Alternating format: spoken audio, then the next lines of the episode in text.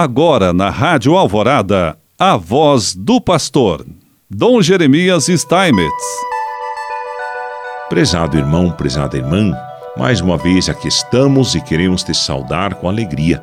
Nesse mês de agosto em que nós estamos refletindo no mês vocacional, mas sobre o ano vocacional desse ano de 2022, 23 até novembro, aqui no Brasil, com o tema Vocação, Graça e Missão e o lema sempre bonito e sugestivo Corações ardentes, pés a caminho. De acordo com Lucas 24.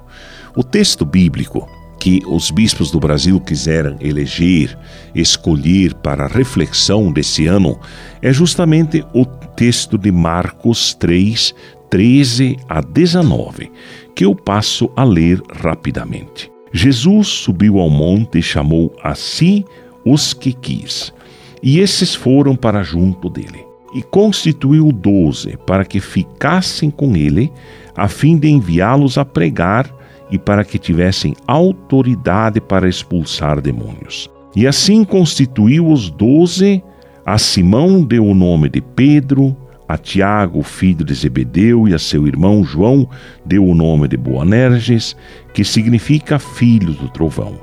André, Filipe, Bartolomeu, Mateus e Tomé, Tiago, filho de Alfeu, Tadeu, Simão Zelota e Judas Iscariotes, aquele que o entregou. É este o texto, basicamente. Então vejam, o evangelista inicia nos informando que Jesus subiu a montanha.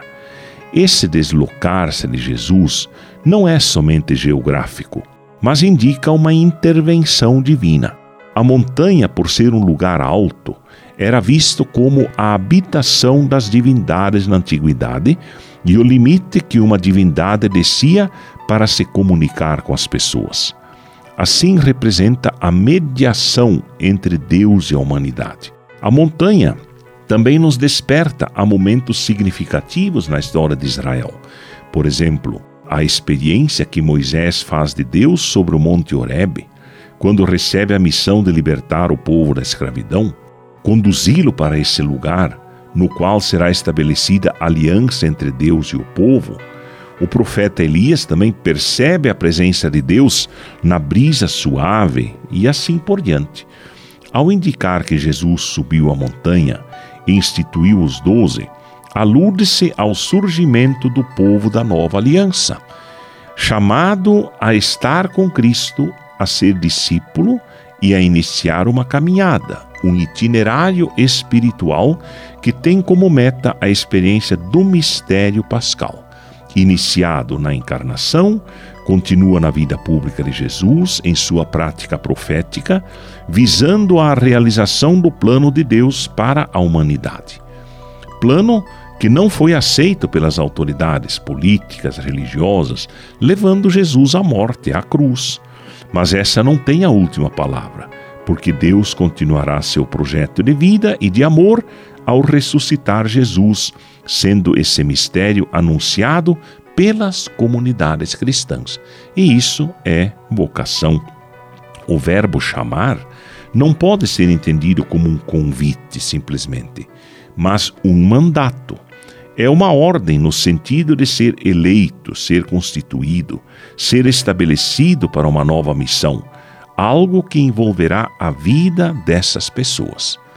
Nesse texto, Marcos 3,13, percebe-se que não haverá nenhuma resistência da parte daqueles que são chamados. Foram até ele, diz o texto. Essa atitude indica a urgência né, na implantação do reinado divino e o reconhecimento da relação estabelecida entre o Mestre Jesus e Deus Pai. A expressão chamou a si os que ele quis, significa que Jesus está executando a vontade de Deus, que é de constituir os doze. A constituição desse círculo dos doze é uma das três cenas simbólicas relatadas nesse evangelho. As demais são a narrativa da entrada de Jesus em Jerusalém e a purificação do templo.